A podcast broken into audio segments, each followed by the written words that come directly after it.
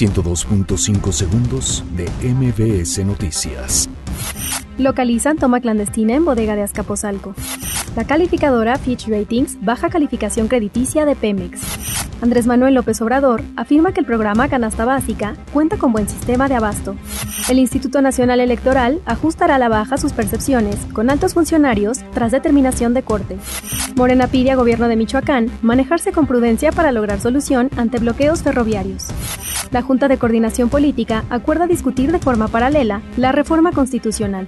Capturan a presunto feminicida de Giselle, niña de Chimalhuacán en Estado de México. Busca la Procuraduría General de la Ciudad de México revertir fallo que liberó agresor de Karen Fabiola.